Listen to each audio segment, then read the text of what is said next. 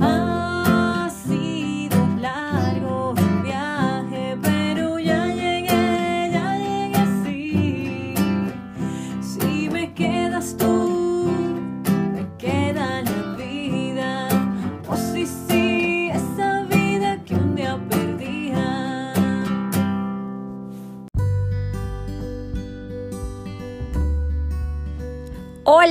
te doy la bienvenida a este espacio de entrenamiento para el alma. Voy por el mundo coleccionando emociones, salidas de las historias que nos cuenta la mente, esa vieja amiga que con la luna en la cabeza guía nuestro andar. Dicen que me llamo Hedley Morales, que hago de coach de vida y que creo contenido en llena de gracia. Pero la verdad, soy un alma viviendo una experiencia humana que cumple su propósito guiando a diferentes almas para que también lo cumplan. Bienvenidos a mi podcast Entre Gracias, entre dones, entre talentos, entre vidas que buscan un sentido. Así que te invito a que nos escuches completito porque nos las vamos a parchar.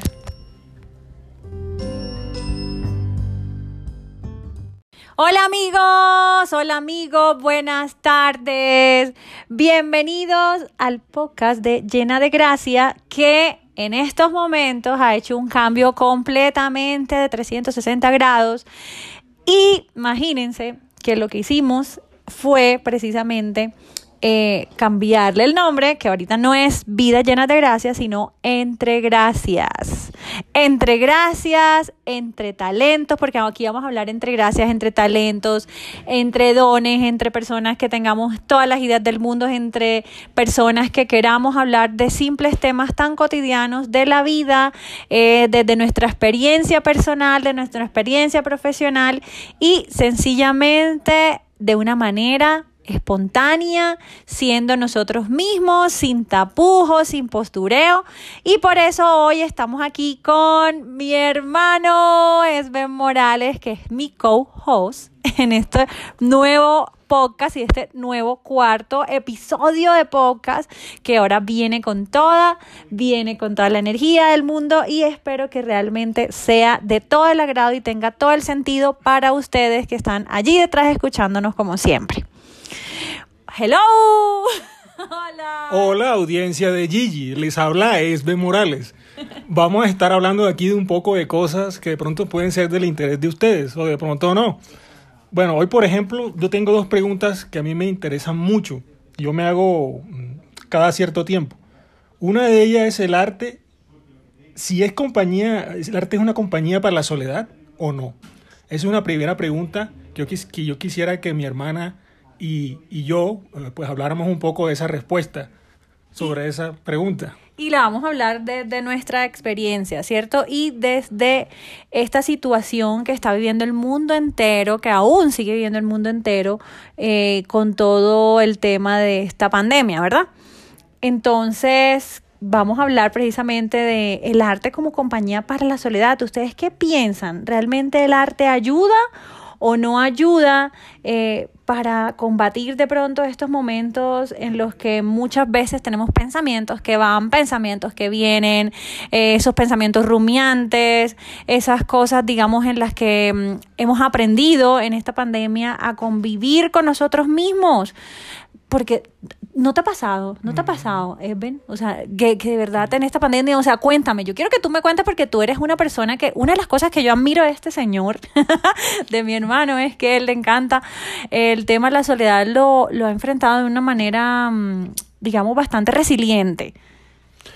Oh, eh, hermana, ¿qué te, ¿qué te, puedo decir? Mira, a mí me tocó este, el, el fin de año del año pasado, en 2020, sí me tocó quedarme solo dos fechas, el, el 24 y el 31 mm, de diciembre.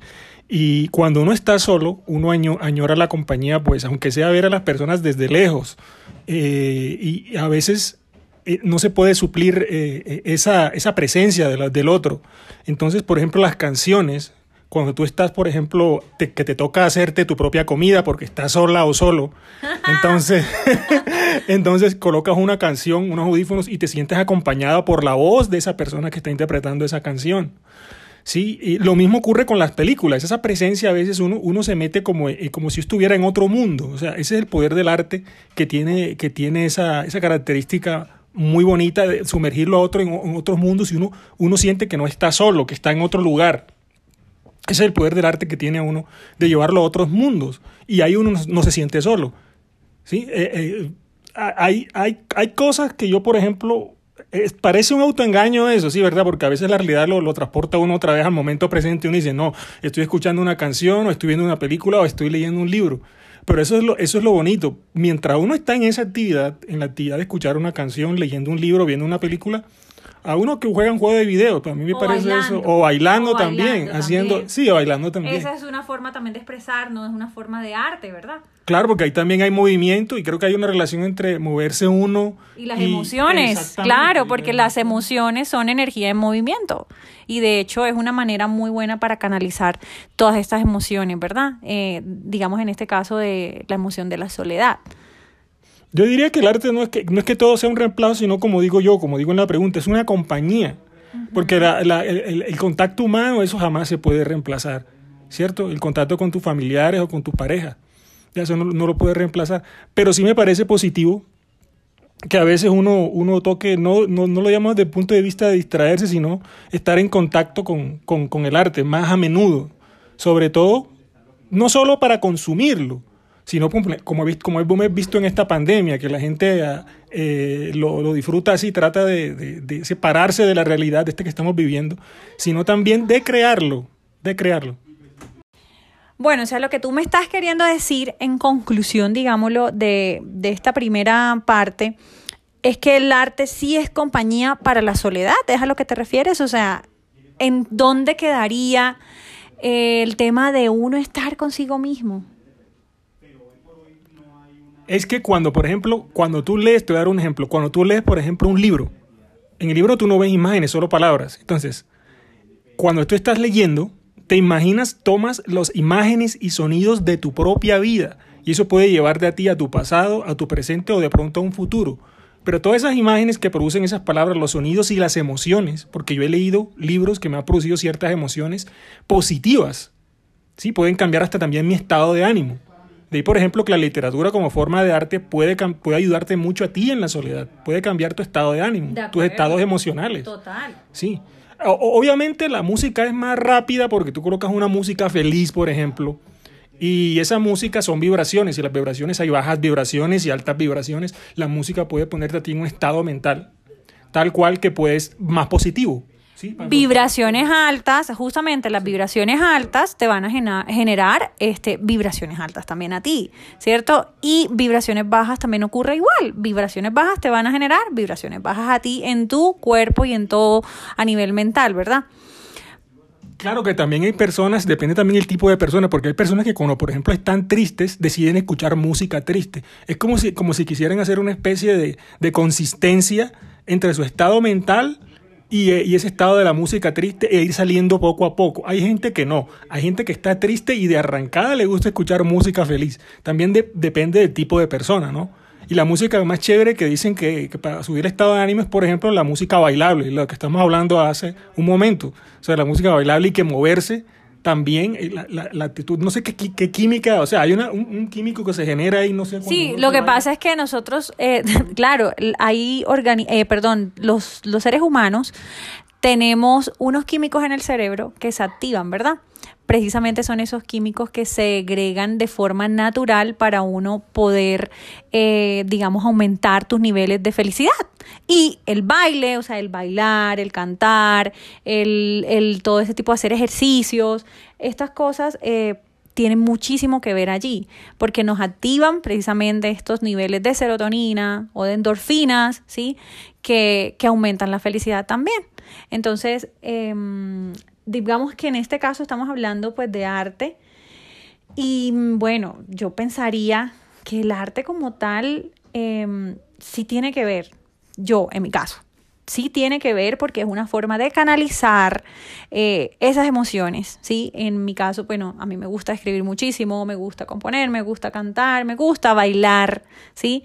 Eh, y yo siento que a mí, cuando uno eh, amanece en un estado mental de pronto no apto, porque pues obviamente no todos los días son iguales y no todos los días tenemos estados de ánimo iguales, eh, somos seres cambiantes, o sea, el mundo cambia, ¿cómo no vamos a cambiar nosotros? Em, entonces, eh, pienso que el arte para mí ha sido ese, canalizador de, mm, de vibraciones bajas, era lo que hablábamos, ¿sí? Y me ha ayudado muchísimo y sé que a muchas personas también, eh, básicamente, mm, no sé, o sea, de pronto no sabría decir la razón en, desde sí como tal del arte en, en, en, sí, pero no sé si tú, que eres más experto de pronto en ese tema, eh, Ah, bueno. artístico, que tienes una sensibilidad un poco más allá, nos podrías de pronto decir. Sí, sí, sí, por ejemplo, mira, te voy a dar un ejemplo muy conciso, pues, de cosas que yo he leído acerca de la música, porque yo compongo música. Te puedo decir que las frecuencias altas, o sea, las frecuencias de la, de la música, o sea, de las notas musicales, esos son, son en vibraciones por segundo. Entonces, si tú tienes una música con vibraciones muy altas, tu estado mental puede cambiar bastante para bien. Te puedes poner más positivo. ¿Sí? Y hay música con frecuencias demasiado bajas, como dicen también que las frecuencias bajas son un estado mental muy, puede ser negativo o de, o de emociones negativas, como la, como, como la ira, como la tristeza. Entonces, hay cierto tipo de música cuyas frecuencias son altas. Te voy a poner un caso específico en la música clásica. Por ejemplo, Mozart. Mozart escribía, está demostrado, hay unos, hay unos videos en internet que hablan sobre, que est- estudios estadísticos que hablan que la, mayoría, la, la mayor cantidad de la música que él compuso está en frecuencias altas. Póngase en el caso, si estás hablando del piano, la mayoría de las notas están de do 4, por ejemplo, hacia arriba. ¿sí? Hay, o sea, altas frecuencias. Eso- puede un estado mental de la persona muy positivo. En cuanto a la literatura, pues ahí sí es muy variable, porque en la literatura puede haber literatura, pueden haber no- novelas o historias que tengan moraleja, que sean tristes, otras que sean felices y otras algún terroríficas, pero depende de la persona que, que elija leer, es para sacarse del estado mental en el que está. Esa es la idea del arte, realmente esa es, sacarte a ti de un estado mental en que tú no quieres estar. Y eso, el arte te forza a ti, aunque tú no quieres. Son, es una cuestión bastante extraña que todavía yo no entiendo. Como otra cosa es que, por ejemplo, las obras de arte se, eh, eh, se le salen de las manos a quien las crea. Eso también, así como los hijos se le salen de las manos a los padres, las obras de arte se le salen de las manos a- a los creadores, a las creadoras, y terminan siendo unas criaturas totalmente extrañas. Después de cierto tiempo que el creador o la creadora los vuelve a revisar a sus criaturas, a sus monstruos, como le digo yo. Ya. Me parece genial. Bueno, vamos a irnos a una pausa porque este tema está interesante. Aquí eh, lo más curioso del caso es que no, nos- o sea, si les cuento verdad, eh, este co-host, mi hermano, que se llama Esben Morales, él y yo, ustedes no se imaginan todas las conversaciones existenciales que tenemos todos los días y dijimos, oye, ¿por qué no hacemos un bendito podcast los dos si siempre estamos hablando de temas, de cosas, de la vida? Y, por eso fue que también nos decidimos, entonces queríamos compartirles a ustedes esto y por eso este podcast ha tomado un rumbo totalmente distinto, así que vámonos a una pausa y regresamos con más información, con más contenido y con más preguntas sobre este tema tan amplio y tan veraz. Nos vemos, nos vemos. Tengo mil historias que compartir contigo. Ya regresamos. Y volvimos otra vez. Bueno, vamos a ver, porque es que yo acá tengo varias preguntas. Digamos que el arte, que si es compañía para la soledad, sí, ya dijimos eso, ¿cierto? ya lo sí. dijimos. Pero el arte también, digamos, eh, perdón, llega, llega momentos en los que necesitamos estar solos. Porque tanto ruido a nuestro alrededor, ¿qué? O sea, listo, yo sé que uno puede canalizar sus emociones también con esto, pero hay momentos en los que necesitamos también de la soledad. Yo no sé, a mí particularmente me gusta también estar sola, ¿sí? Disfrutar de esa soledad, de poder escuchar mis pensamientos, de poder este, mm, soltar esos pensamientos también, eh, de poderme escuchar a mí misma, poder sentir, porque es que hoy en día los seres humanos nos da miedo sentir, ¿sí? Y una de las cosas es precisamente de sentir esos pensamientos allí que todo el tiempo nos están diciendo cosas, ¿sí? Muchas veces positivas, muchas veces negativas, pero son más los pensamientos negativos que tenemos durante el día, ¿sí? Que los positivos. Entonces, eh, ahí hay como, pienso yo que hay como una contradicción de pronto en, en, en esa parte, o sea, no sé tú qué piensas, pero pues a mí me parece que también hay una contradicción porque... O sea, o sea, o sea, o sea, o sea, sí. Yo, yo, yo en esa pregunta quise dar a entender que hay unas personas que no soportan estar solas. Pero la soledad en sí misma no es negativa para la persona. La soledad también sirve para uno meditar, que es lo que hace mucha gente para quitarse pensamientos e ideas nocivos de la cabeza. O para entenderse mejor, ya que no se pueden quitar del todo, puede entenderse mejor con esos pensamientos y llegar a un, a- también a otro estado mental. No solo el arte, eh, eh, eh, el, el arte puede ser una compañía para la soledad, pero la soledad en sí misma no, no es algo negativo necesariamente. No. Sí, em, no sé si haya personas que sean eh, hechas para la soledad, que les gusta estar solas, ya ¿A ese es otro gusta tema. estar? Hay momentos en que sí, pero como te dije, este 24 y este 31, por momentos yo dije, me hacen falta. A, a otro, otro, otra cosa, cuando uno a veces se empieza a acostumbrar a la soledad porque le toca, el ser humano se acostumbra, es de costumbres, y uno es dinámico. O sea, es la Yo siempre he dicho que él es mi hermanito ermitaño. Sí, uno se puede acostumbrar durante mucho tiempo, pero ac- acuérdense de algo, que si uno se acostumbra mucho a algo con el tiempo, uno termina odiándolo. Tú puedes amar mucho tu soledad, pero en algún momento, en algún momento tú odias estar solo. Va a llegar ese momento, créeme. Durante mucho tiempo uno dice, pero que estoy solo conmigo y entonces empiezo a, a- a pensar en mis pensamientos o a no pensar y queda uno mirando el techo y la pared. Hay momentos de esos que sí generan felicidad cuando uno mira el techo o la pared, sí, pero hay momentos en que no. Entonces uno quiere salir a hacer algo físico, ponerse físico, salir de, de tu casa, de tu habitación. Eh, Ni un extremo ni el otro, ¿cierto? Sí, ¿Tú te acuerdas que mi mamá decía como un poquito de cilantro, pero no tanto? O sea, acá, acá en esta pandemia, por ejemplo, no nos han limitado tanto el movimiento. Hay, momentos, o sea, hay momentos en que sí uno dice que no puedo entrar a tal lugar, que no pudiera estar a hacer cosas, pero moverse, uno, a uno no le, no, le, no le han limitado el moverse, aunque sea dentro de su propia casa, aunque sea hacer ejercicio. Y lo más importante, lo que estoy hablando, de meditación. De dejar que los pensamientos fluyan y que se vayan lentamente y uno observarlos como si fueran objetos, objetos reales, pero que no lo son.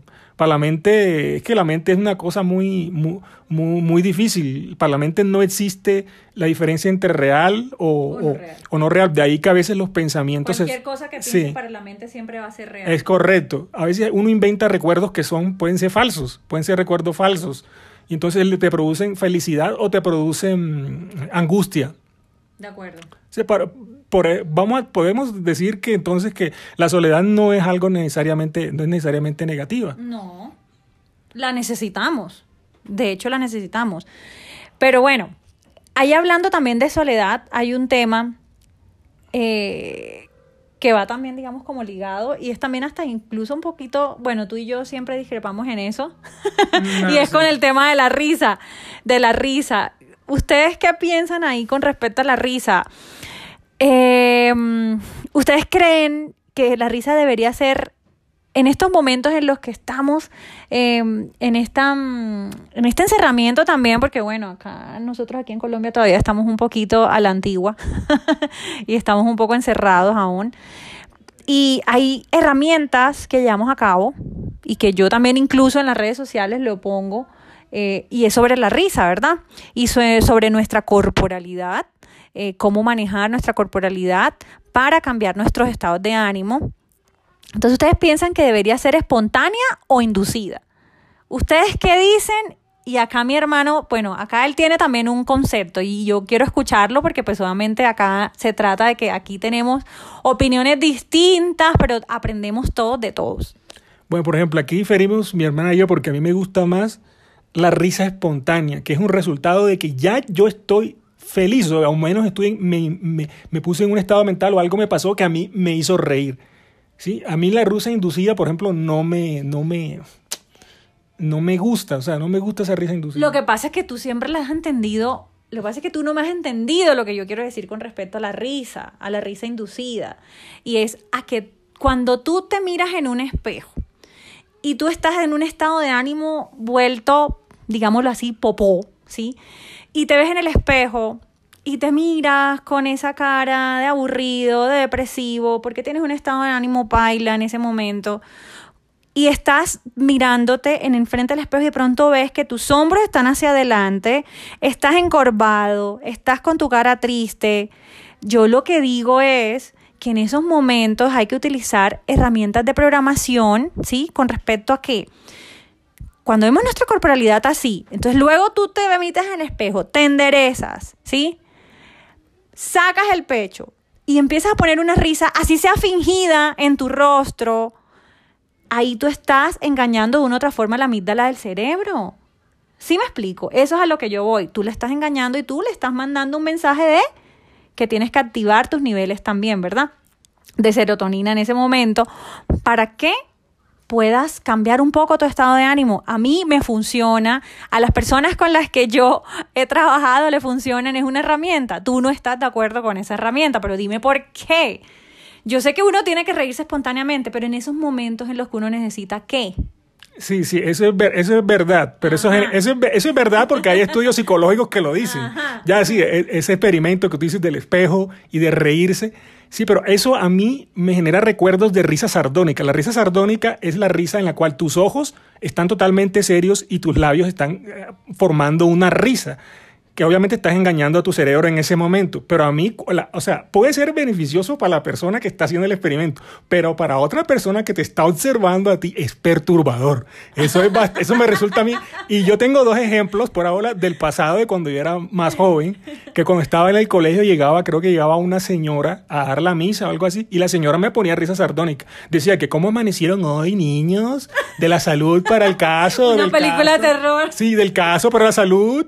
Y se me hacía acordar como el señor de una película, no me acuerdo si era Poltergeist, que llegaba así que, hola, Dios está en su santo templo, y me daba miedo eso. Lo mismo un profesor de religión que tuve en bachillerato, que él llegaba, este sí era peor, era, era como una especie de, de, ¿cómo se llama el monstruo este de la película esta It? Eh, Pennywise, pero llegaba con una actitud, con una risa sardónica, llegaba, uy, la risa enorme y las orejas un poco grandes y la cabeza un poco eh, calva y eso me daba a mí bastante miedo, o sea, el tipo llegaba, yo digo, esto es una risa sardónica o sea, no sé si el tipo está siendo cínico, no, a mí me confunde. De pronto sí te doy la razón si la persona, como experiencia eh, psicológica para inducirse la risa, bueno, ahí sí te doy la razón.